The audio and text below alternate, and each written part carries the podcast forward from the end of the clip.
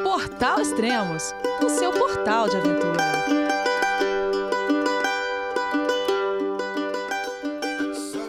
Bom dia, boa tarde, boa noite, bem-vindo a Extremos, o seu podcast de aventura. Hoje vamos falar sobre uma atividade que talvez você nunca tenha ouvido falar, mas que provavelmente já tenha praticado. Vamos falar sobre Scramble. Quem são, como vivem e o que comem.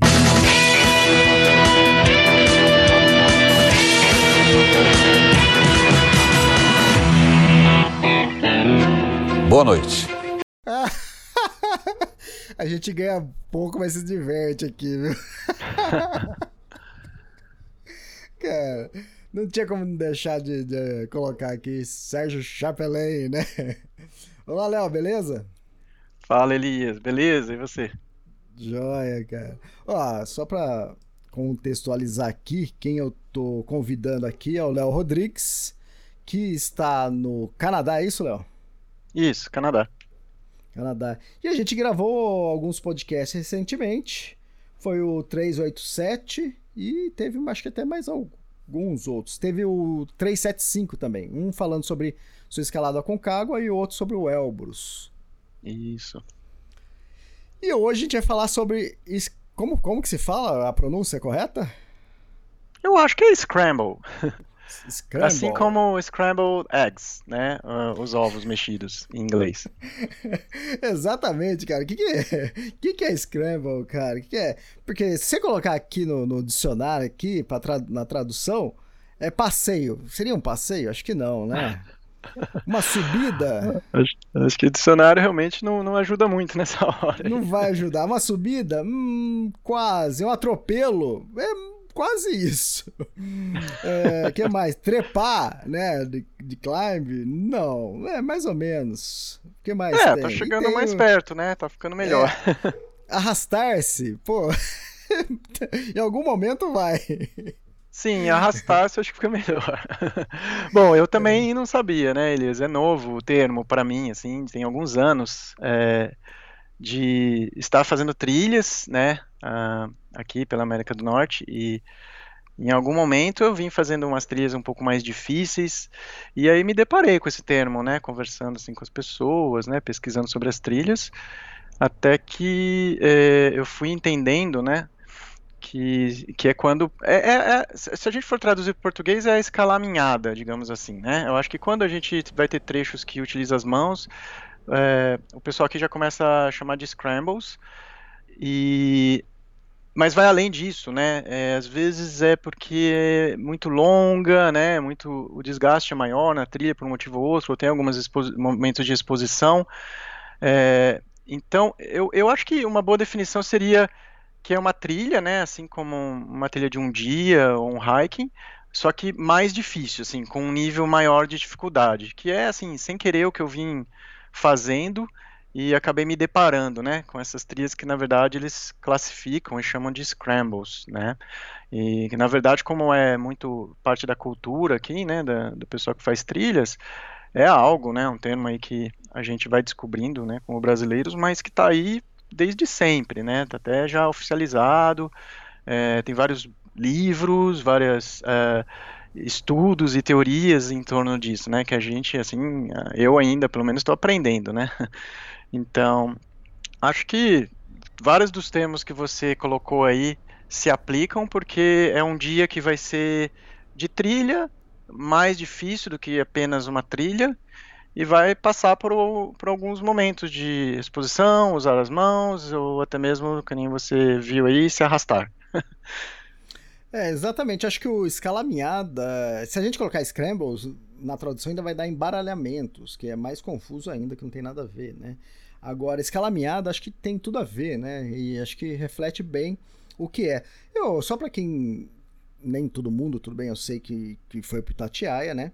Parque Nacional Tatiaia, mas subir agulhas negras é, é um scramble, né? É, cê, tudo bem, no começo tem uma trilha de aproximação, mas quando você chega na rocha lá, não tem mais trilha, né? E aí é escalaminhada.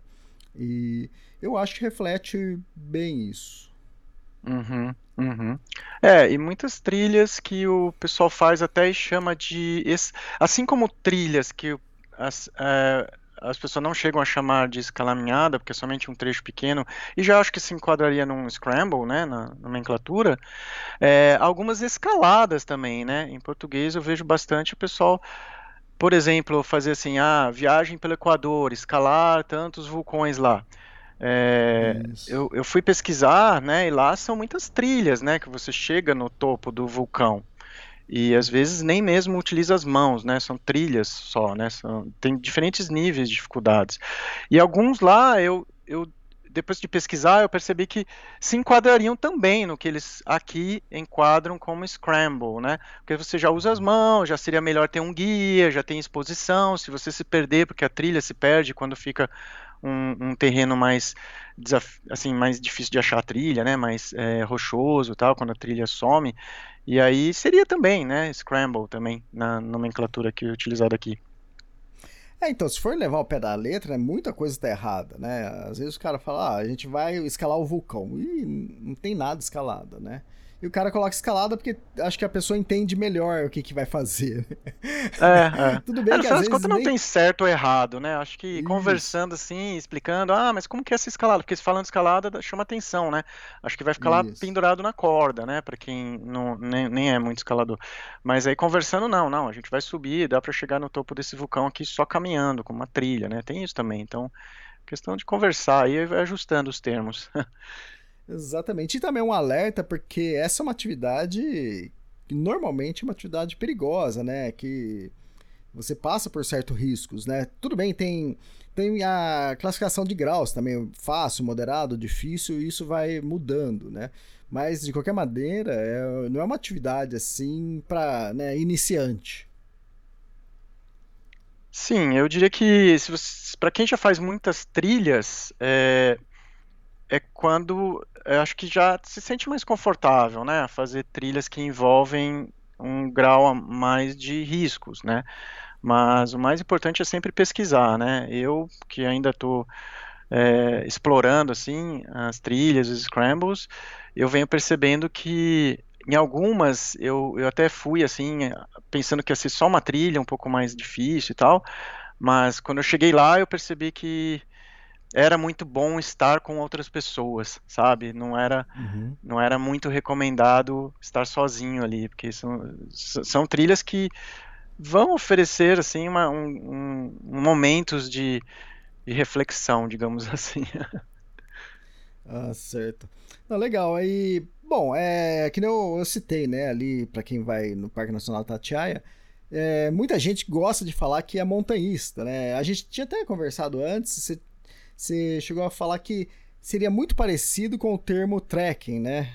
Mas é que normalmente aqui no Brasil o pessoal fala, ah, vamos fazer um trekking na agulha, nas agulhas negras, né? Que normalmente trekking no Brasil é para você subir alguma montanha, né? Mas normalmente, a maioria, pelo menos, são montanhas que já tem uma trilha definida, não precisa fazer escalameada nenhuma, né? E há uma ou outra que vai surgir isso, né? Tipo agulhas negras, né?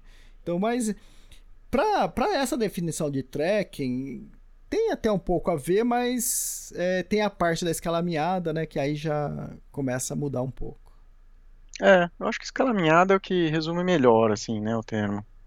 É, exatamente. E se for colocar no algo que eu hoje em dia costumo fazer, que é o trek de longa distância, aí não tem nada a ver, entende? Aí não tem nada a ver com, com o Scramble, não tem nada a ver com, com escalaminhada, né? É, o trekking, a gente está fazendo uma grande travessia, né? De dias. Pode ser uma semana, um mês, cinco meses, né? E uhum. nem sempre o objetivo é subir uma montanha, é você fazer uma travessia, né? De um ponto A para ponto B. Uhum. E é sempre só Aí... a trilha, né? Demarcada, né? normalmente bem demarcada, e você usa o bastão de caminhada e não, não precisa se esforçar assim para vencer. É é, paredes, né, de rocha, nada disso, não, né? Isso, até, isso você está falando de partes mais técnicas, né? Normalmente é isso, né? É, algum, uma outra trilha às vezes tem a opção de você subir no mirante, né, subir num, num cume, mas isso é bem raro. Uh, lá na Kungsleder eu tive, mas o que nós fizemos lá, acho que é o grau é fácil, né? Era muito simples, né? É, por mais que estava fora da trilha, a gente tinha que subir e tudo. Uh, mas é legal, é bom expor isso aqui pro pessoal, para quem tá ouvindo. É, para quem for para o Canadá ou Estados Unidos, vai, vai escutar muito esse termo. Para nós, é o termo escalameada. Uhum. E falar um pouco as precauções, né? Que é, você precisa de algum equipamento diferente para você fazer isso? É sempre que você precisa? Você antes de você fazer uma, uma trilha, fazer uma, um scramble, você você tem o que que você consulta para saber o que, que você tem que levar? Olha, do que eu andei fazendo, Elias, eu andei é, fazendo como extensão de o que eu já vinha fazendo de trilhas assim normais, né, de day hike, trilhas assim uhum. de um dia. E então acho que vai de cada um também, né, da habilidade e quando se sente confortável. Mas eu acho que o, no final das contas é o que está assim entre trilha e preste a precisar ser uma escalada mais técnica. Então é, no geral, dá para fazer essas trilhas de scrambles que eu andei conhecendo com a, a roupas e equipamentos de trilha mesmo. É, eu vi nas Rockies uh, um pessoal assim com umas botas mais rígidas, que não chega a ser aquela rígida assim que é para pôr o crampon. É uma bota de trilha, só que ela não é tão flexível. Ela é mais é, um pouco mais parruda, assim, quase que nem uma bota de construção, assim, sabe? Porque ela resiste mais, né? Vai durar mais, com, porque é muita rocha, você pisa muita rocha, assim, irregular, né? Muito, em muitos momentos você não tá numa trilha, assim, batida. Então, isso eu vi de, assim, uma... Eu faria, assim, uma melhoria nos meus próprios equipamentos, porque eu não tenho essa bota, para porque senão uma bota simples assim ela destrói, sabe? Ela, ela desgasta muito fácil. Em uma trilha dessas aí, a bota vai pro saco. É, e uh, é claro, né? Uh, dependendo, normalmente são, são, dias mais longos assim, né? Que você começa à noite e tem que estar tá, é, preparado para se demorar muito, vai terminar à noite também, né? Então, é, aquela aquela coisa que a gente faz num dia longo e difícil de montanha, que sem necessariamente ser os equipamentos técnicos de escalada em rocha, né? É, preparado para o escuro, né? Para o calor, para o sol, é, para neve, para o frio e capacete, né? Capacete porque vários lugares tem uh, rochas rolando, assim, e tal, né? Com, então é interessante ter um capacete sempre para esses momentos. E, e, é isso. É, normalmente não, não leva assim a cadeirinha, não tem, ninguém tá com que eu vejo assim na trilha com cadeirinha ou cordas, né? Com relação a equipamentos, o que tem às vezes alguns trechos já com uma corrente fixa, uma corda fixa. Então, é atividade justamente para quem está fazendo muita trilha e não está ainda querendo fazer a escalada em rocha com todos os equipamentos, né? Algo lá entre os dois, né? E não necessariamente a pessoa precisa escolher só isso aí. Um dia faz uma trilha, outro dia faz uma escalada em rocha com as cordas mesmo, e um dia, dependendo do destino, a preferência aí neste meio termo aí, né, que aqui é classificado com, essa, com esse nome. Ah, legal. Aqui eu tenho algumas citações de alguns equipamentos que eu retirei lá do livro do Alan Kane, né, Scrambles, nas é, rochosas canadenses. É, e fala botas, né, que você citou, bastão de caminhada, caso for necessário, né? A piqueta de gelo. E também acho que vai depender da, de qual scramble que você for fazer, né? Crampons, capacete se necessário. Todos esses itens, né? Piqueta, crampons e capacete é se necessário. Tudo vai depender da, da, de qual dificuldade da trilha que você vai fazer. Ele também cita levar telefone satelital ou um spot e diz que raramente usa corda, né? Acho que é mais ou é. menos isso, né? É, e para cada uma que você vai fazer, né, você vai pesquisar. E isso aí seria equipamentos completos, assim, para um dia assim que tudo pode acontecer, né?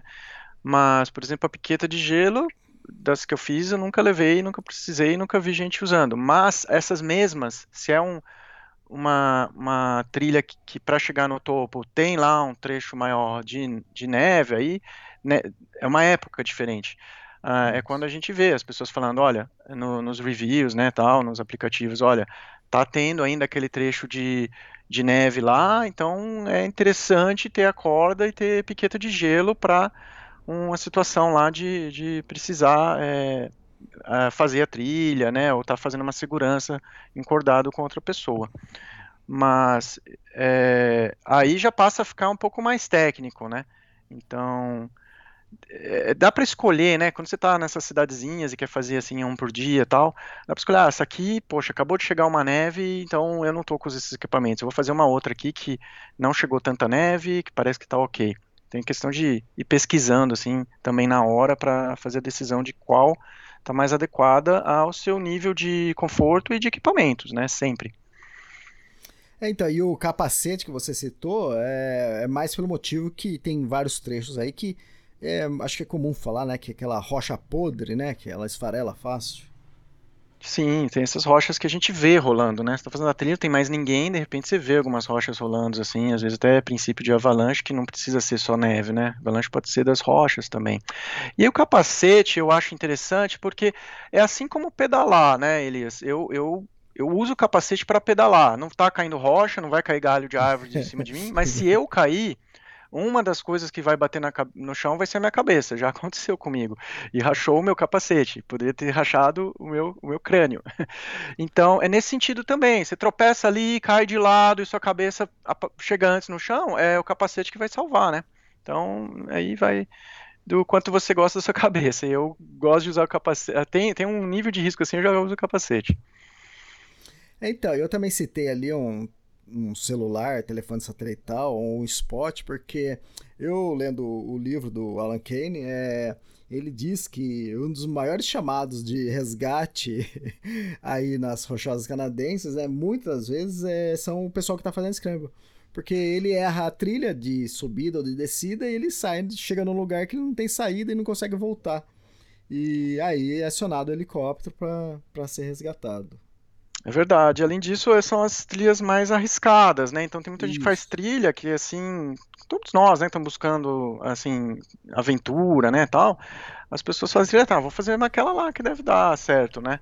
Eu, eu me enquadro, acho, nessas pessoas e e aí chega lá e, e, percebe que a montanha nunca dá para subestimar, né? Tem muitas situações ali que uh, a gente não necessariamente está preparado. Então, o telefone satelital, eu acho que sim, é importante e pode salvar muita gente, né? De muita enroscada. É, eu já ouvi falar lá também, nas Rocks, que uh, o número de mortes por ali na região é maior de pessoas que fazem scramble do que de pessoas que fazem a escalada em rocha tradicional com os equipamentos. Por quê? Porque tá nesse meio termo aí que tá com a exposição, muitas vezes uma exposição que deveria estar com bem mais segurança, mas acaba precisando passar por ali, né? É, eu me arriscando, já me encontrei em situações assim, falei, poxa, aqui tinha que ter uma corda, aqui tinha que ter mais segurança. É, e, e, não é somente o trecho certo, né, que tem também a parte mais navegada, né, da montanha que as pessoas fazem, né.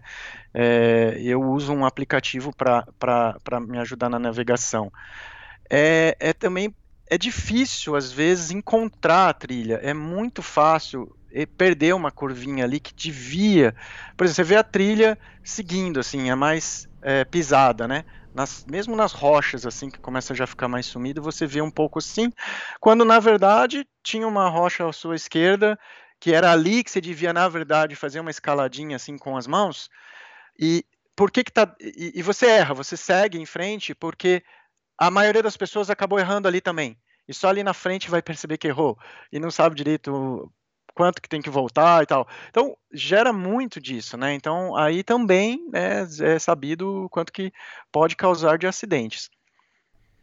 É, exatamente. Uma das características é essa, né? O Scramble muitas vezes não tem uma trilha definida, né? Isso é normal. Uh, mas eu sei que alguns ouvintes podem falar, pô, mas quando eu tô fazendo trekking, eu tô fazendo hiking, às vezes também não, não tem, né? Mas isso aí é praticamente no plano, não, não envolve nenhum risco, além de se perder por alguns minutos, né? Então, é, em geral, também. abaixo da linha das árvores é onde é mais hum. fácil se perder, onde está tranquilo. Você passou acima da linha das árvores, é onde não tem mais é, o solo ali, que é o que que ajuda as árvores crescerem, né? E ficava basicamente só rochoso, né? E nessa área só rochosa pode ser uma trilha mais popular, que você enxerga ainda a trilha, como pode ser que não também, né? Aí que a gente entra de novo em todas as variações que, que possam existir, né, na montanha. Exatamente. E se tiver um pouco nevado, aí que você não vê mesmo. Só se passou alguém antes, né? Isso vai notar. Sim. E os perigos, aqui eu tenho aqui, ah, perigo, quedas de rochas, tudo bem, é, a gente já falou. Ah, clima, né, é o inconstante, né? Normalmente você tá na montanha, às vezes você sai, você vê de manhã, não, hoje é sol, né? Uhum. Nem sempre acontece isso, né? E às vezes tem uma virada de tempo, né? Avalanches, né? Isso depende é, exatamente da trilha. E aí, falando aí do Canadá, é alces e ursos e outros bichos, né? Então, é Sim. é mais ou menos esses os perigos. Passou já por algum desses perigos aí? Sim, sim. Uh, já, já encontrei um urso na trilha.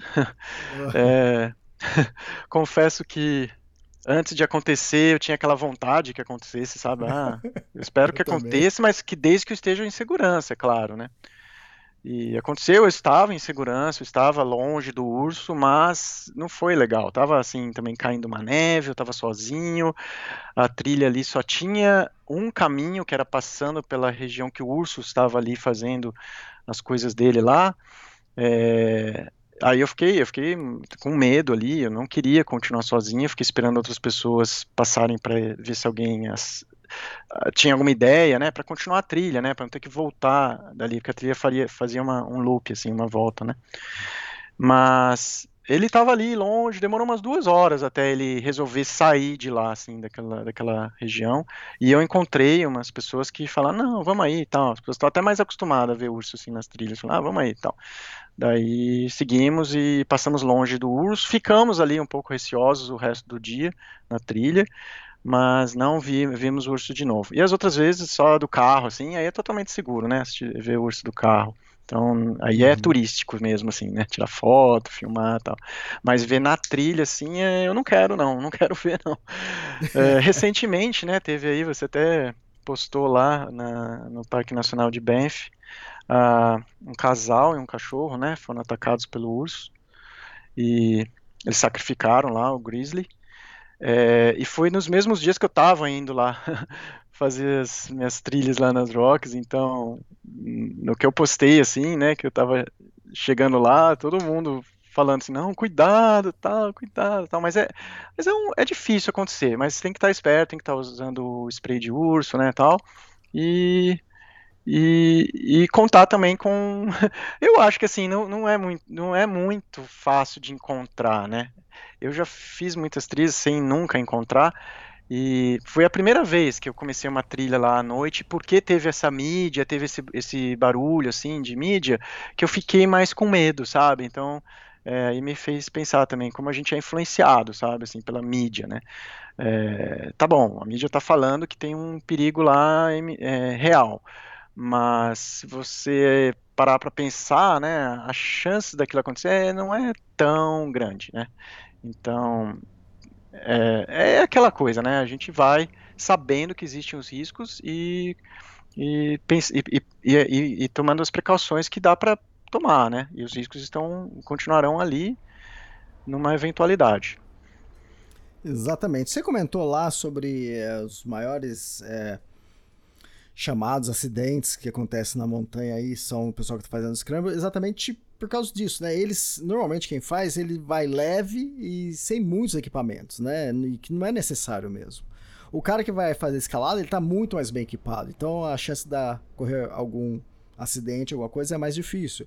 Ou a pessoa que tá fazendo, que nem eu tava fazendo a caminhada lá, né, Great Divide Trail, eu tinha comida para 10 dias, né? Tava com mochila de 18 quilos, então eu tinha barraca, tinha fogareiro, tinha é, a, a Daiane, que estava comigo, também tinha outro fogareiro. Se desse problema nenhum, tinha o dela. Se acabasse um gás, tinha. Eu tava acho que com dois, ela devia estar com dois. Então, a gente estava muito bem equipado. Para dar algum problema é, com a gente é, é, muito mais difícil. Tudo bem, agora quem está fazendo Scramble ou está fazendo trail running, normalmente essas pessoas elas estão com poucos equipamentos, estão bem leves. Então, quando dá, acontece algum acidente, acontece algum problema, é essas pessoas que vão sofrer mais, né?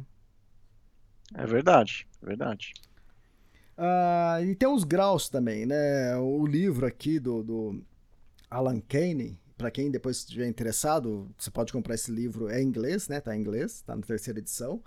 É, e fala mais, quer dizer, fala mais não, fala só da, dos scrambles das rochosas canadenses. E chama Scrambles, né? Uh, o livro.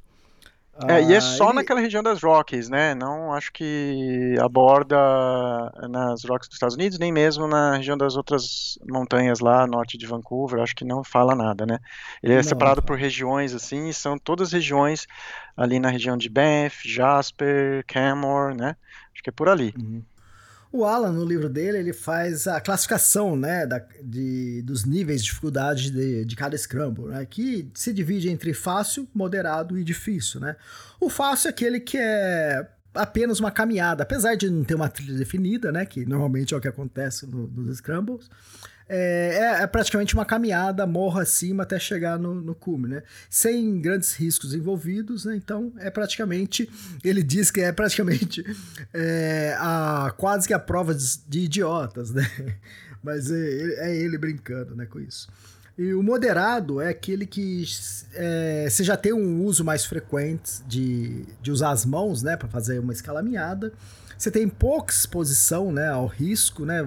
E mesmo assim, a exposição que tem, é, se houver uma queda, não é perigo de morte, né? Eminente de morte. Então você só vai se machucar, mais nada. E esse é o moderado. O, a categoria difícil, né, do Scramble, difícil, é quando você vai usar mais as mãos, né? Você vai usar muito mais tempo as mãos para fazer as caminhadas. Vai passar por muito mais tempo em riscos, né? Eminentes de, de morte, né? Então você vai passar por é, pirambeiras, né? Penhascos, né? Cliffs. Então, que aí é muito mais difícil, muito mais arriscado, né? Então, esse é o nível difícil do, dos scrambles.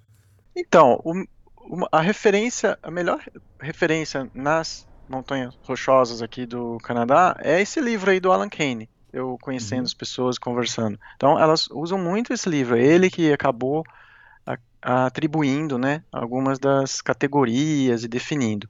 Então ele é um, assim, um guru ali dos scrambles. É, tem outros livros, outros autores que, na verdade, fazem referência a ele, ao livro dele, que é, tem sido mais popular, tal. E é isso. Os parques nacionais e provinciais ali da região, eles ajudam, né? Eles têm informação para quem está indo lá fazer os scrambles, mas como já não é exatamente uh, o principal, assim, que o, que o parque mantém, né, e promove, né, porque já foge um pouco do circuito mais comum de turismo, né, as pessoas que estão indo visitar, eles depende ali da pessoa com que você vai conversar, mas oficialmente eles não têm essas trilhas, né? Eles não oferecem, não, eles não vão falar para um turista, ah, vai lá fazer esse scramble. É, somente do, dos que eu vi, dos que eu, que eu passei, eu vi somente no Parque Nacional de Banff que eles têm os mapas das trilhas lá, né? E as trilhas eles falam, ó, verde é, fácil, azul é moderado, tal. Mas para Scramble, eles não, eles não divulgam. Mas se você chega lá no centro de visitantes de Banff e perguntar para eles, ah, eu quero fazer Scramble. Aí eles vão sim pegar lá no, no fundo do, da casa, lá, não é aqueles papéis que estão facilmente divulgados.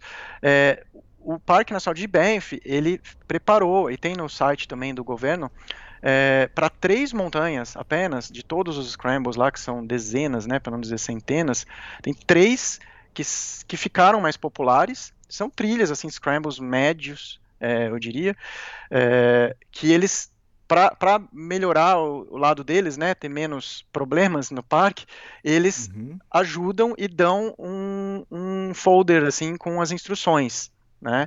Aí nesse folder fala assim instruções de se tiver precisando de é, resgate de helicóptero, como você sinalizar os seus braços, assim, para o helicóptero, se está precisando de ajuda ou não, né, para fazer uma certa comunicação.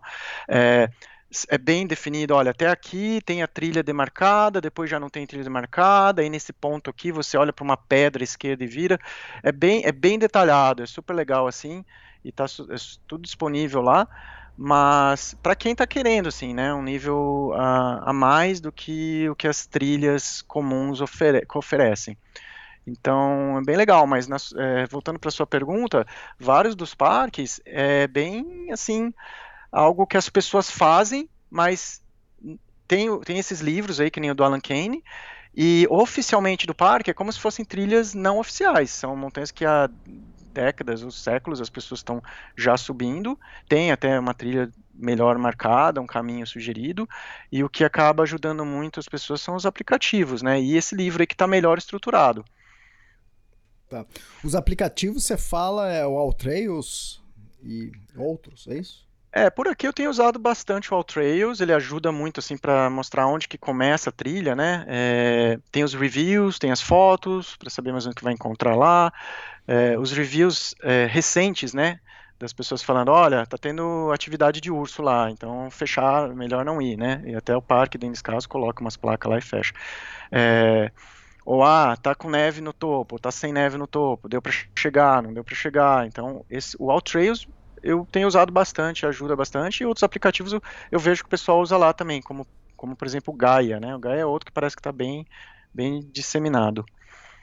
Ah, legal. Antes de você começar a falar, citar uns exemplos de alguns scrambles que você fez, eu vou falar de planejamento, que aí você vê se é mais ou menos isso mesmo. Isso aqui eu retirei do, do livro também, né? Que é informar alguém, né, que você para onde você está indo, ou se registrar no, no parque, na entrada do parque, é, depende, se for aí, alguns parques vai ter que pagar o permit, né?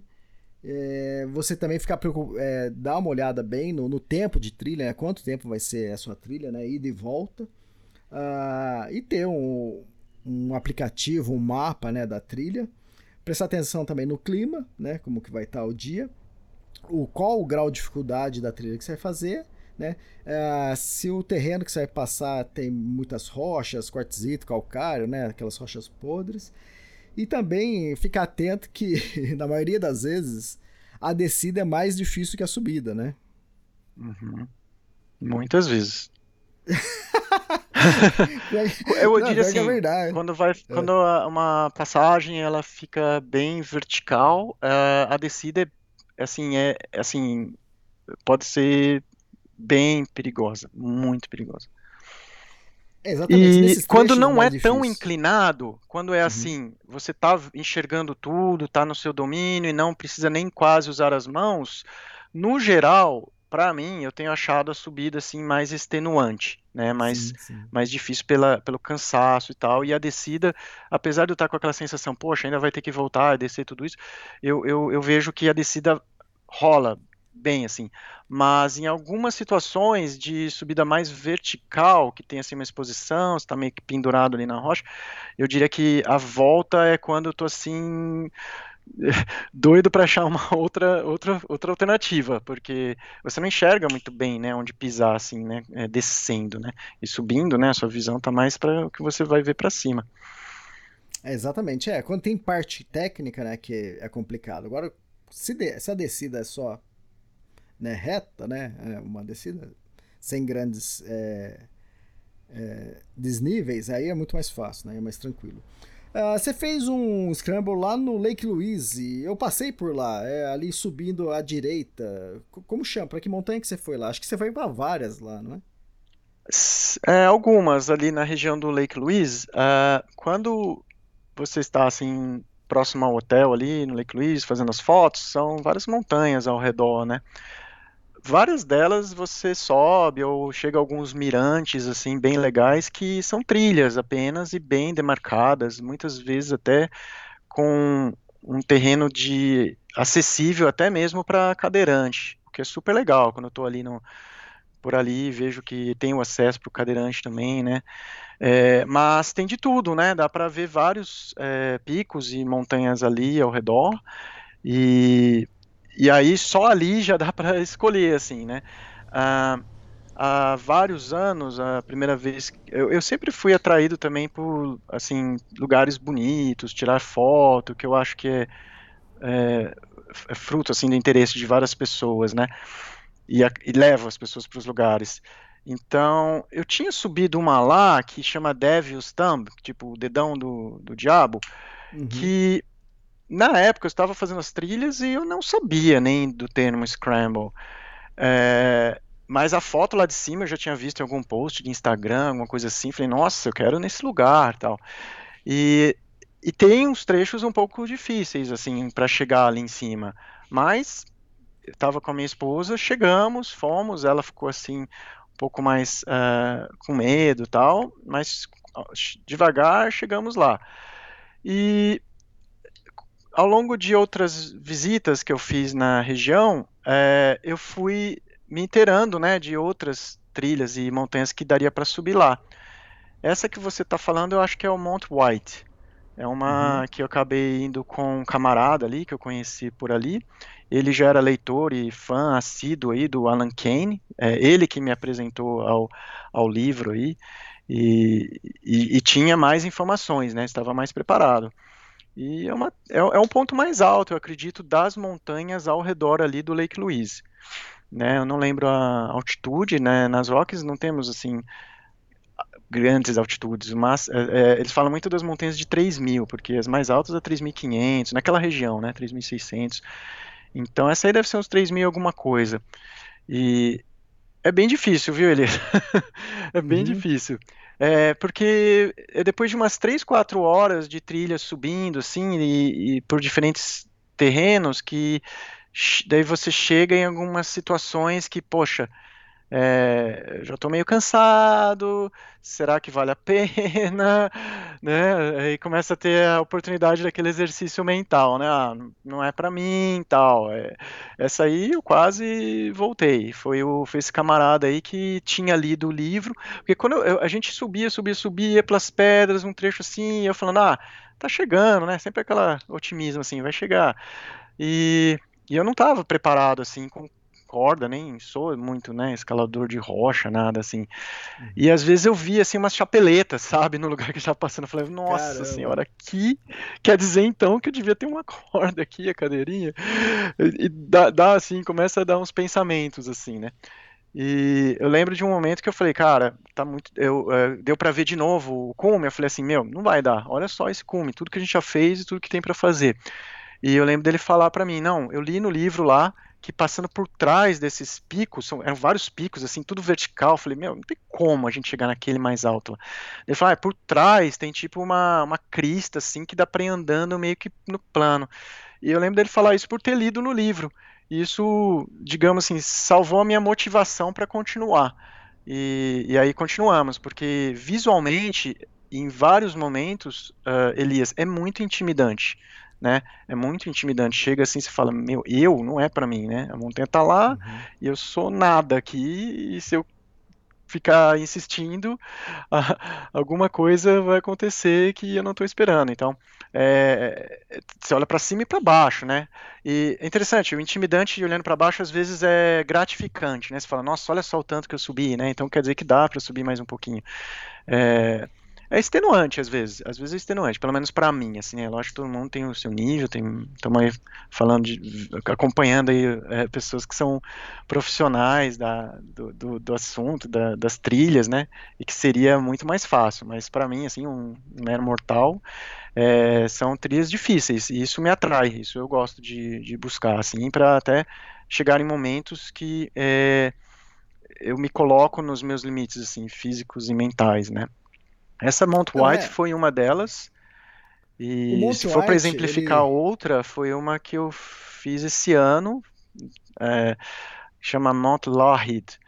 E, ah, por algum motivo também eu escolhi essa, deve ter sido por alguma foto que eu vi do topo, ela fica perto de uns lagos lá bem bonitos, tem uma vista legal lá de cima, e, e, e também usando o aplicativo, né, a distância, o ganho de elevação, falar, ah, isso aqui é mais ou menos dentro do meu, minha zona de conforto do que eu quero é, explorar, né, fazer de desafio. E de novo subestimei, sabe, Elias. É, começamos assim sete e meia, que ainda era escuro, né? Nessa época agora outubro, já já é escuro sete e meia, ainda é escuro sete e meia da manhã. E com a previsão de que ia fazer em sete oito horas, mais ou menos que você comentou aí de, de, de pesquisas que a gente faz antes. Então tá, beleza. Aí terminamos às três da tarde, tá ótimo, né? Para voltar, comer e tal. E a gente levou no final. É, bom, o, o principal foi erro de navegação ali da gente. Tinha, tinha neve recente, cobriu totalmente a, a, o que teria de vestígio de trilha. Então era mais ou menos a gente fazendo as trilhas com a ajuda do aplicativo. O aplicativo não é tão preciso quando você está no meio de um monte de rochas gigantes. Se você vai do lado da, da direita ou da esquerda, assim, não é tão preciso, não, não tem esse, essa granularidade, né? É, e, e, nisso a gente errou bastante, assim, a gente errou feio e a gente fez um caminho lá completamente diferente do que era para fazer pela, pela trilha é, sugerida. É, não é, já não era uma montanha muito popular, muita gente, muita gente faz, então às vezes eu ficava até questionando até o aplicativo ou a marcação do GPS minha lá, mas sabia que não estava na trilha. Eu tentava consertar, mas não conseguia chegar. Eu estava sempre olhar de novo, continuava fora da, da, da, da indicação. É, o que, a, a, experiência visual que você tem lá, para mim não coincidia com o que eu precisava fazer, porque estava coberto de neve, né, tudo, e debaixo de neve eram as rochas soltas, então era até assim ruim de pisar e tal. É, Conclusão, fizemos no final 12 horas e meia, chegamos 8 da noite, já era escuro também, e em vários momentos ali da subida, é, eu estava escalando umas rochas assim, né, com as mãos, sem segurança, né, pensando que ia ser apenas eventualmente aquilo ali, porque era uma trilha barra scramble. É, e percebendo, poxa, tá ficando intenso, tá, tá demais aqui, não era para ser, era para estar tá, do que eu tinha lido, assim, dentro daquela minha outra referência que eu tinha lá de já ter feito, que já era difícil, né? E aí eu fui aprendendo coisas também ao longo do caminho, sabe, Elias? Coisas assim do tipo, é, não só exercício mental, de às vezes ter que parar e respirar e falar, olha, o que, que vai acontecer agora aqui? Voltamos, mas a volta já ia ser muito difícil, porque tinha os trechos Sim. bem verticais, e eu queria encontrar trilha para achar a volta mais fácil, e estava muito difícil voltar para a trilha pelos, pelos segmentos e trechos que tinham ali. É, e uma coisa interessante também, eu percebi assim que conforme eu eu me prendia, eu me, me, apoiava nas rochas, né, com os pés e mãos, às vezes elas soltavam, né, elas estavam, que nem você falou aí, você usou o termo rocha podre, né, é, na verdade, tinha, essas rochas eu fui percebendo que elas tinham uma mancha laranja, que é tipo um fungo, assim, alguma, alguma coisa assim, um ser ali, que quando era um trecho com essas rochas, com essas manchas barra fungo, não sei direito o que que era, ali na rocha laranja, elas ficavam mais soltas, assim, elas iam soltando conforme ia pegando elas, não conseguia é, encontrar uma forma de continuar a minha dita escalada. E quando a rocha era mais limpa, sem essas, é, esses fungos, ela era mais firme, era mais fácil de eu subir. Então, eu já fui vendo isso durante o caminho, né? Você vai aprender assim uns detalhezinhos assim que na verdade vai fazer a diferença entre você terminar a trilha bem ou ter um problema lá mais grave, né? E, e é interessante, passam várias coisas na sua cabeça e principalmente assim, ah, meu, talvez não seja necessário fazer isso, né? Por que, que eu me meti nisso? É, eu fui com um camarada ali que eu conheci naqueles dias mesmo, né? E ele era mais uhum. novo, assim, eu era o tiozão da vez. E ele era mais forte que eu, maior assim, não é tão difícil ser maior que eu, nem mais forte. Ele seguia em frente e ele ia tomando essas decisões. Não, acho que é por ali, por ali. E eu meio que ia na dele também, né? Então, tava conversando aí com uma amiga esses dias, ela falou assim, olha, é, nunca também dê tanta atenção para alguém que é assim. Ele falou, ele tinha feito três scrambles, sabe?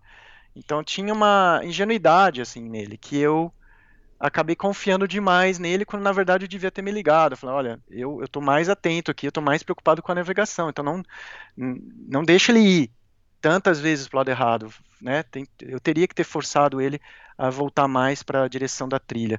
Porque muitas vezes a gente estava fora da trilha, mas dá a impressão que dá. Entendeu, Elisa? Ah, estamos fora da trilha, mas também vai dar. Olha ali Sim. o topo e dá a impressão que vai chegar, sabe? Numa, é, ingenuidade minha também, eu diria assim, ingenuidade minha, sabe? Então, é, tem que ser bastante é, rígido ali com, com, com o que você tem de suporte de informação, né? que no meu caso lá era basicamente o aplicativo apenas. Eu gostaria de voltar nessa trilha e seguir rigidamente o que está na, na, indicação de, de caminho do aplicativo, para até saber se daí seria tão seria difícil ou nem tanto, entendeu? Porque para mim acabou sendo muito, muito mais difícil esse dia por conta de ter errado tanto. Ah, é uma coisa que eu cheguei lá no topo, eu tava exausto, né? É, fizemos só um cume lá de dois, que seria um loop, assim. Falei, agora vamos voltar aqui pela trilha. A única coisa que a gente precisa prestar atenção é a volta. E na descida, Elias, de novo, erramos pra caramba. Visualmente, era óbvio que era mais fácil por ali, assim e no aplicativo mandava ir para outro lado, aí você fala, pô, mas para outro lado vai ser muito difícil, aí você vai meio que confiando no visual, e, é, e eu uhum. sabia que tava, a gente tava já cometendo engano, né, eu falei para ele assim, meu, isso aqui tá parecendo muito bom para ser verdade, ali na frente eu acho que a gente vai se lascar.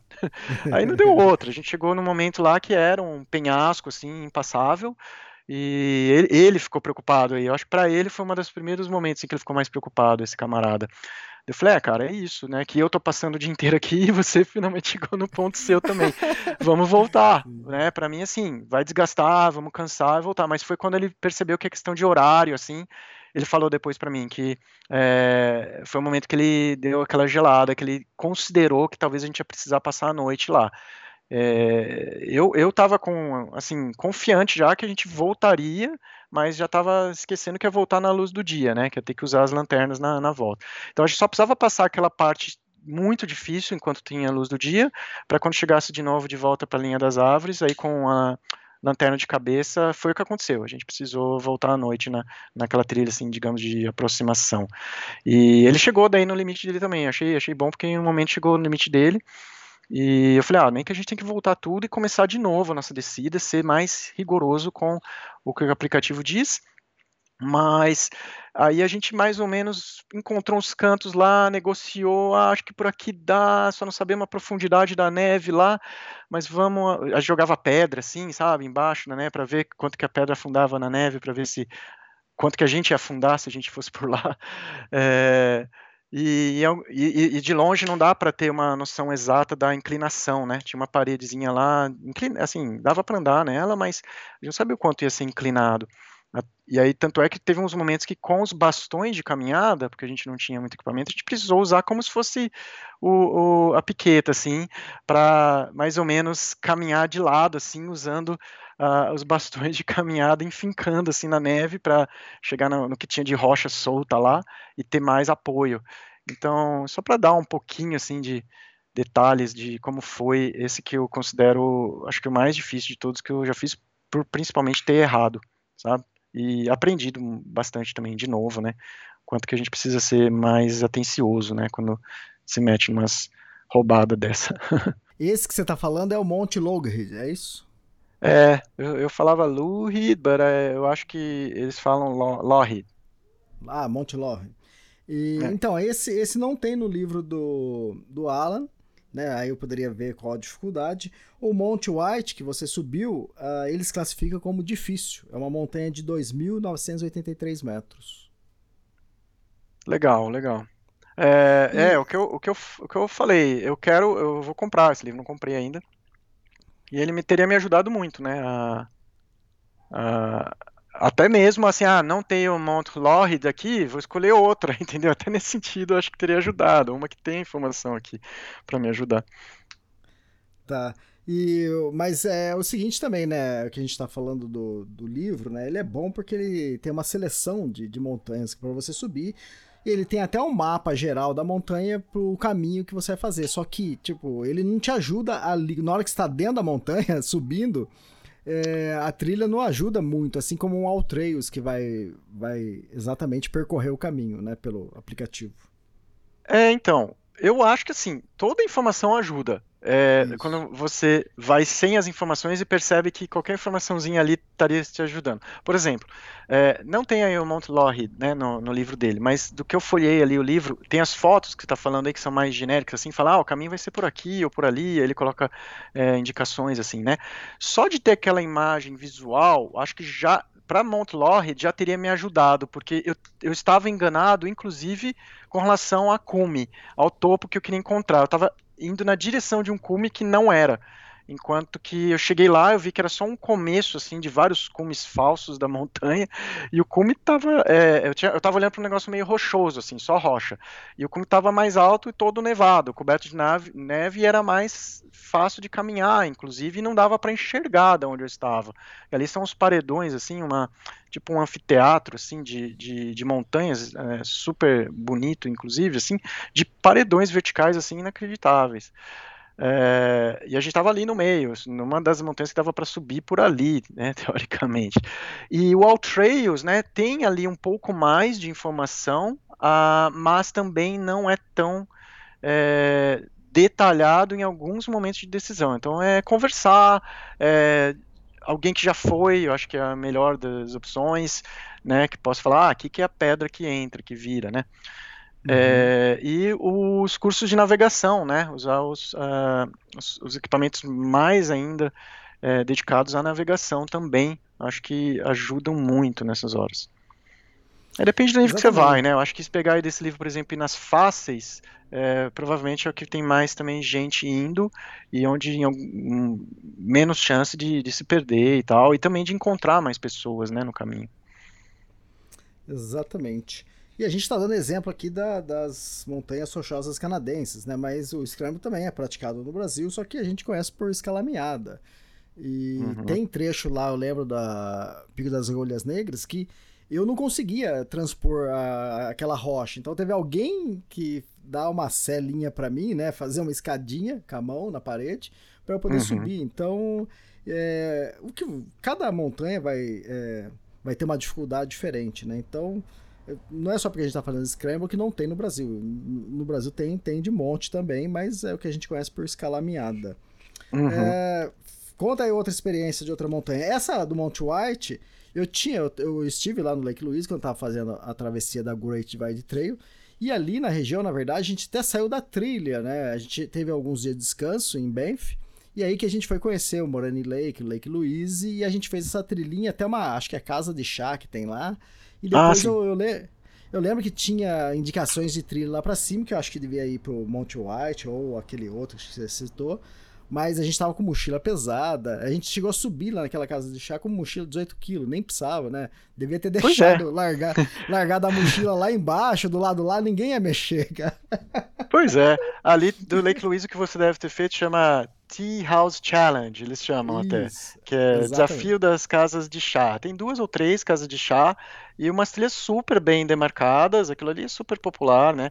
Hum. Uma delas, é, que é a maior parte dessa trilha, chama-se Plain of Six Glaciers, que lá na frente, é quando você estava olhando para aquelas fotos do Lake Louise assim, tem uns glaciares ali na frente, né? É uma trilha que vai pelo, pro lado do lago assim e chega lá nos, nos glaciares ali no final, né? E aí você tem uma vista bonita de vários glaciers. É, e, e, dá para fazer tipo um, um, loop, né? Porque para um, pouco para a direita assim, nas montanhas ali tem o, você deve ter ido então o Lago Agnes, né? Que tem a casa de chá ali. As pessoas vão tomar chá e continuam por ali pelas montanhas, chega ali no outro casa de chá lá no final. E essa, essa eu cheguei a fazer essa é, como parte de uma viagem que eu estava fazendo de turismo e algumas trilhas. É longa, te toma várias horas, mas é como você tem feito aí trilhas de longa distância, é excelente, assim, é super legal de fazer, né? E é o que você é. falou, tem saídas para as montanhas que naquela época eu olhava e falava, hum, quer dizer que dá para ir, quer dizer que por aqui eu iria no topo daquela montanha. Acho que é aí que eu já começava a ficar com uma certa vontade de voltar para lá e, e, e, explorar mais, assim, subir mais as montanhas, né? E foi, foi assim que eu fui é, fazendo. É, exatamente. O, o... Normalmente quem tá fazendo trek tá fazendo uma travessia longa, né? Uh, normalmente o Scramble vai pra cereja do bolo, né? Vai pro cume das montanhas, que tem o visual mais bonito, dos lagos, dos glaciares, né? Das, da região nevada. Então, é essa a diferença, né? Normalmente o Scramble você escolhe assim, pô, aqui vai dar um visual bonito da outra montanha ou do outro lago lá embaixo, né? É. Tem, tem lugares que dá para acessar que são muito bonitos, dá para acessar até de carro fácil, mas o, o Scramble eu acho que é mais, oh, Elias, alguém que está buscando mais desafio mesmo, mais perrengue. Acho que o povo gosta de perrengue mesmo, porque é, às vezes é isso que você falou, e outras vezes é, não necessariamente, né? Chega ali em cima, fala, ah, pô, mas a vista ali de baixo era melhor, ou a vista é, do, do, destino turístico, assim, né? Que já é mais acessível, tá ali, por exemplo, o Peito Lake lá, é super fácil acesso e uma super vista, né? É, e às, vezes é difícil de bater aquela, aquele tipo de vista, né? É, mas eu acho que é a galera que curte assim um, um dia intenso, um dia mais intenso que somente trilha eu acho. Principalmente. É, exatamente. E geralmente é uma montanha que você vai subir e descer no mesmo dia, né? Então, quer dizer, é, além de baita de um visual, né, que você vai ter normalmente, né? Você escolhe a montanha que você achar que tem um visual mais legal. Uh, tem a parte técnica que é muito difícil também, né? Extenuante. E, por outro lado, normalmente, né? Nem sempre, mas você volta para dormir no seu hotel, na sua casa ou talvez na sua barraca. Então, nessa parte tem a parte é a parte mais tranquila. Você não tá fazendo, você não tá acampando ali um mês, né, uma semana, né? Você pode estar até fazendo isso, né? Tem, tem o pessoal que gosta de. que é aquele pessoal que vai fazer, né? Todos os scrambles do livro, né? Então aí tudo bem, essas pessoas devem passar uma semana ali fazendo montanhas, né? É, os que moram por ali, né, em Calgary, eles têm isso, com ah, é uma boa referência, eles, eu conheci pessoas querendo fazer todos os scrambles do livro. É, mas o que você falou é importante, que eu acho que a gente não abordou lá no início com relação a a diferenças né, entre as coisas. Já não é a pegada de longa distância, ou nem mesmo fazer muitos dias. A grande maioria é, é trilha de um dia, você vai acordar no, no, no, albergue, ou no hotel, no Airbnb, de, no fim do dia tá de volta lá, com banho quente, com uma comida decente, entendeu? Isso que eu também achei legal, assim, interessante, principalmente em alguns momentos indo sozinho, né? É, eu falei, ah, mais legal é estar numa base e fazer o, a trilha de, de, de um dia, assim. E, e, muitas vezes é subindo montanha, é o pico desse, é o pico daquilo. Às vezes é uma crista, às vezes é uma passagem que já é difícil chegar. Quando você chegar lá, você fala, ah, realmente, é impossível continuar até o topo dessas montanhas que é ao redor. Mas hum, acho que a grande maioria são é, subir as montanhas e descer, assim, e hum, grande maioria também no mesmo dia, inclusive. Bem, bem, bem lembrado, Elias, de abordar. Ah, legal. Conta aí mais alguma que você fez. Ó, para quem tem interesse para ver as imagens, né, desse visual, né? Fala o seu, seu Instagram aí que te, você publicou recentemente várias fotos. Ah, tá. É, o meu Instagram é Meleucia. É, é como se fosse assim, melancia, mas em, no meio é Léo. Meleucia. E ah, lá eu coloco uma fotinha ou outra, né? Eu gosto também de fotos, mas é, eu não sou um fotógrafo, eu não, não, eu tiro fotos só do celular mesmo, e são mais lembranças assim de, de momentos ou experiências, né, que eu tenho mais buscado. E ah, e com relação a outras, essas duas que eu acabei detalhando um pouco, Elias, o Mount White e o Mount Lougheed, eh, sem dúvidas foram as duas mais difíceis assim que eu fiz, tá? É, outras que eu fiz que também, assim, eu acho que é, é, quando entra nessa modalidade, eu diria, é, ela é, é, mais difícil. Já pode esperar que vai ser um dia mais difícil do que o normal, né? E algumas surpresas possam acontecer no caminho, mas tem umas que são super populares na região ali de Canmore, de Kananaskis e Banff, que eu andei fazendo e, e normalmente encontra várias pessoas no caminho, então é, é, quase que como uma trilha, tem todo um público já fazendo. É, é uma extensão né, de público de trilha, normalmente são muitos deles são as mesmas pessoas. É, é, é interessante, às vezes você percebe uma, uma diferença na vibe, assim, sabe? Na trilha, você a gente vê mais é, nas trilhas comuns né, dos parques nacionais, você vê muito pessoas com família, algumas trilhas que permitem vão com cachorro, é, criança de colo, e nessas aí que já parte um pouco para o Scramble, já é uma galera que está um pouco melhor preparada, melhor preparada que com equipamento, assim, sabe? Com a mochila um pouco mais coisas, capacete, né? A bota um pouco mais rígida. E, então é interessante que muda um pouco essa vibe, né? É, de, um, de um ambiente para o outro, que eu também gosto de fazer tudo que é tipo de trilha, né? É, agora, eu estava olhando aqui, acabei fazendo uma listinha das que eu acabei fazendo, é, tem uma que chama Faraó Peaks, que é os picos do faraó, né? É, uhum. Que foi, eu fui atraído pelas fotos também, pela beleza, assim, do lugar, né? Fui me conectando com o pessoal dessa comunidade de trilhas que, que faz essas montanhas lá, E eu falei, nossa, cara, olha essa vista aqui, né? Você dá para ver cinco, seis lagos de diferentes cores aqui de cima. Pô, quero ir lá, né? Uh, aí eu vi que a trilha era longa, né? Assim, um dia muito longo e o ganho de elevação também bom. Falei, putz, que legal, né? Tá, tá é, atendendo vários dos requerimentos da, daquele dia bacana que eu gosto de incluir na viagem. Uhum. E eu, mas aí eu não tinha percebido, Elias, que a grande maioria das pessoas faz esse aí, esses montanhas, esses farol peaks aí, em dois ou três dias. Pela distância não hum. dava para perceber, porque a distância às vezes pode te enganar também. É, por exemplo, um dia longo desse aí, pode ser 15, 20 quilômetros, e não chega nem perto, né, de um dia longo de trilha, de uma trilha mais fácil, né. E esses 15, 19 quilômetros são para mim, assim, na minha opinião, bem mais extenuante, sabe, do que uhum. é, somente caminhar, né, com bastante caminhada.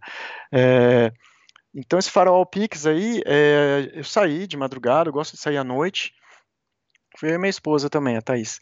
É, eu gosto de sair à noite, Elias, porque normalmente o começo é mais fácil, é na linha das árvores, é uma trilha melhor demarcada, e são dias que vai levar 8, 10 horas, para terminar assim três, quatro da tarde, entendeu? E se precisar dessas horas a mais no dia, daí sim usar, né? Por alguma é, algum algum imprevisto ali.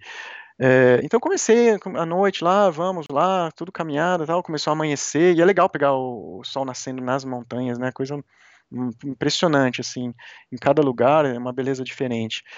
E vamos, vamos, vamos, não chegava, assim, era muito, era muito mais caminhada, né, encontramos até uhum. umas, uns lugares de acampar, assim, ah, então o pessoal vem aqui acampa, que legal, tal, mas na verdade é porque o pessoal acampa e faz no mínimo em dois, três dias ali, sabe, é, tanto é que a gente chegou a um nível de cansaço, assim, que praticamente não estava dando para chegar no topo lá do pico, assim, tava super cansado ainda não chegava, e a, a minha esposa ela até ela ficou num momento lá, falou, ah, que eu, eu te espero aqui, eu vou descansar aqui, uhum. espero, você vai. Aí eu fui, estava preocupado com ela ali esperando sozinha e chegamos, mas nossa, foi um dia assim que demorou acho que umas 15 horas, Elias, Caramba. que era pra... É, esse dia foi o dia mais longo, eu acho, assim. Não, não, não foi mais difícil, mas foi mais longo. E aí foi bem, bem exaustivo. E, mas é muito legal e eu recomendo isso aí para quem quer fazer, mas fazer vários dias. Eu faria novamente acampando e tal, e é, acho que ia ser mais é, prazeroso, provavelmente. Aliás, quem quiser saber mais informações ou quiser até se juntar aí em planos de viagens para fazer essas, pode mandar uma mensagem aí. Eu sou o primeiro a, a ter o maior prazer aí em, em ajudar com planos e de repente até me juntar né, nos planos. Às vezes eu estou precisando de enco encontrar assim parceiros para é, trilhas que eu, eu acabo às vezes indo sozinho e é melhor ter um parceiro. Ah, legal. Normalmente você faz com sua esposa ou você faz sozinho? Ela, ela vem comigo em todas que ela pode, assim. É, sempre que ela pode, ela tá junto, super parceira. É, mas eu tenho tido mais dias de folga, assim, do que ela. Então, em alguns momentos eu vou sozinho e aí a gente escolhe juntos quais que ela quer mais fazer e eu faço com ela e as que ela não não está na lista dela e eu vou e faço nos dias a mais que eu tenho sozinho. Ah, legal, legal. Show de bola. É, Scrambler é isso, né? É a, a opção de você chegar no cume sem é, usar equipamentos de escalada, né? Então, lógico que não são todas as montanhas que você consegue fazer isso. Algumas montanhas só vai chegar no cume escalando mesmo. É, aqui as Rocks, elas oferecem essa oportunidade da gente entender que tem para tudo, né? Tem a, o passeio assim em volta do laguinho ali, que tem acesso para todos. Tem a, a, montanha mais baixa, uma montanha mais ali do lado da cidade, de Banff, super popular. Todos os turistas sobem ali um dia, Tunnel Mountain. É, e daí para mais, né? É, ali em Banff, por exemplo, que é um dos uma das principais cidades turísticas ali das Rockies, né? Ela, é, você vê as montanhas mais altas, né? Mais icônicas ao redor, né? Tem as Cascade Mountain, Mount Randall e dependendo da sua vontade, dá para pesquisar e, e, e, muitas delas, no caso das Rockies, é cultural, que o pessoal vai nesse esquema de scramble. É, é, lógico, vai ter de tudo, vai ter os, os, as cachoeiras congeladas no inverno, que você faz escalada no gelo na cachoeira, né? Tem uhum. de tudo que você quiser, assim, mas é, é interessante é, notar que tem para todos os níveis, é isso que eu estou querendo né, é, esclarecer. Tem para todos os níveis, de quem está começando, de quem está super avançado né, nas diferentes modalidades de escalada. Então, é, é super recomendável vir conhecer e, e, e vivenciar né, a experiência, para quem, não, quem não conhece. É, exatamente. A pessoa pode ficar em Banff, pode ficar em, em Canmore, né, que é é, é eu adoro Camel. Eu acho Camel mais legal do que Banff. É menos turístico. É... As opções de montanhas e trilhas para subir são, em quantidade, são tem mais, tem mais opções, eu, eu acredito. Vai chegando ali perto de Banff, Lake Louise, daí Jasper, é mais bonito, assim, visualmente, é, na minha opinião, tá? É, os lagos são mais impressionantes, tem a Icefields Parkway ali, que é, você vai dirigindo assim, é glaciar para todo lado, e montanha, né? É super bonito, mas para experiência, treinar, Ficar em Canmore tem muitas opções assim ali perto, é muito legal. É, aquela, ali já ainda não é os parques nacionais, ali é parque provincial, são vários parques provinciais, é uma região que chama, chamada Kananaskis, e você deve saber, né? Você fez Eu até o livro aí das Rock Mountains. e, e tem vários parques provinciais ali no entorno, e, nossa, é, eu, eu, isso, isso eu mais ou menos sei, Elias, porque lá no Trails eu, eu monto as minhas listinhas, né? Aí eu monto, assim, listas de trilhas ou montanhas que eu quero fazer perto de Banff, a lista de perto de Lake Louise. E aí isso me ajuda a me programar nas minhas viagens. Se eu vou ficar no albergue em Lake Louise, se eu vou ficar no albergue em Banff, costumo ficar nos, nos albergues lá que eu já conheço mesmo, que são super é, confortáveis. Ou de Camor, né? E a minha lista de, de montanhas para ainda que eu quero fazer, tem muito mais nessa região de Kananaskis. E uhum. tem muita coisa lá. E não é tão é, divulgado, não é tão conhecido né, do, do, público geral que não mora lá. É mais uma, um público local que utiliza aquelas, essa região. É, eu passando lá, eu conversando com algumas pessoas, também vendo como é o local, o pessoal gosta muito de Kananaskis exatamente por causa disso, é mais isolado, né? Você sai daquele, daquela muvuca de, de Banff, é. né? E, então o pessoal gosta. E é tão bonito quanto, né? É, e é mais, é mais selvagem, né, nesse sentido Isso. também, né? Você, sa você percebe que você saiu, assim, da urbanização e tá chegando num lugar que, assim, é só mesmo a natureza. Então, dá um gostinho a mais, assim, do tipo, ah, realmente, isso aqui tá oferecendo tudo que eu, eu vim procurando. Aí depende, né? Depende muito da, do que cada um está buscando. A primeira vez que as pessoas visitam ali para conhecer, que é bonito demais mesmo, é, é o eixo normal lá, Banff, Jasper, né? Mas uhum. se tem mais tempo, é, é interessante é, explorar essas, esses parques nos arredores, assim, que oferece tanto ou mais, como você disse. É, exatamente, a gente comentou lá que eu, que eu conheço, né? Isso por causa do livro das Rock Mountains, né? Só que eu fiz uma trilha lá, né? Eu fiz uma travessia lá da Great Wide Trail de 1.100 km. E para quem tiver interessado, você pode comprar o livro lá, Rock Mountains, uma aventura pela Great Wide Trail. E tem todos os meus outros livros, da Patagônia, do Everest, da Kungsleden, do Tour du Mont Blanc. E, ó, e deixa eu aproveitar e agradecer as fotos que você fez lá. Muito bom, cara. Ó, pois eu é. acho que o único livro que eu não tenho foto de alguém levando na trilha, né, no local, é o da Patagônia que eu, eu lancei recentemente, né?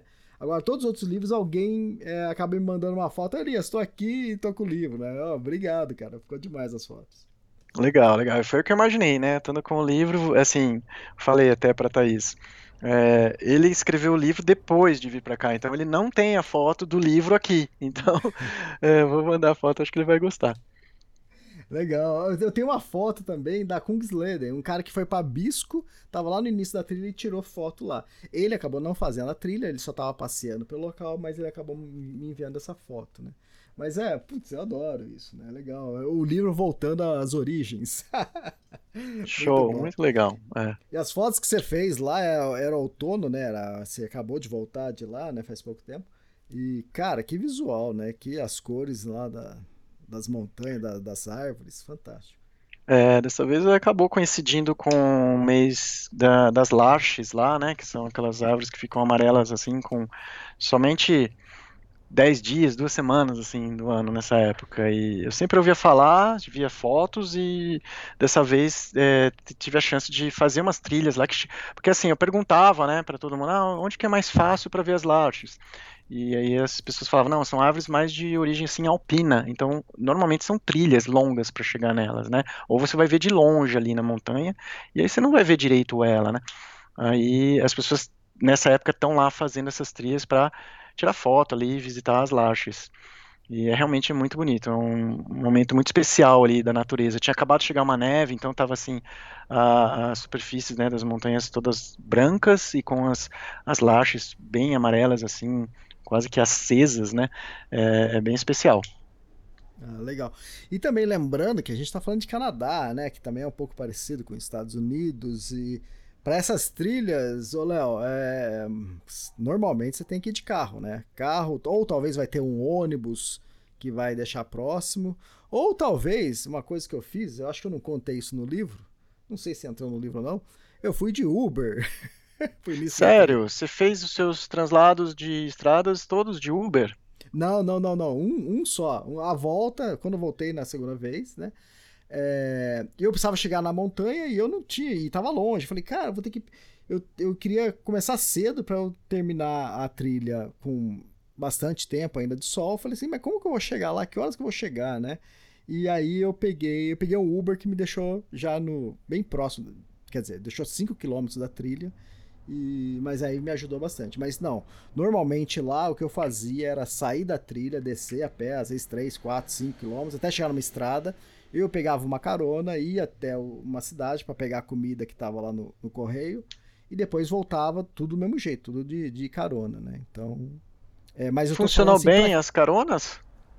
Perfeito, perfeito. É, normalmente Legal. rápidas, né? É, 15 minutos, 10 minutos, algumas mais demoradas, uma meia hora, 40 minutos, mas sempre, sempre isso salvava a gente sempre que é, a gente teve várias vezes sair da trilha para buscar comida e então, mas a carona era, era, era fácil e era legal. Eu adoro pegar carona porque eu conheço pessoas diferentes. E a pessoa. Uhum. O que, você está fazendo? É, a pessoa quer saber o que, que eu estou fazendo e eu quero saber que, quem que é a pessoa, o que, que ela está fazendo por ali, né?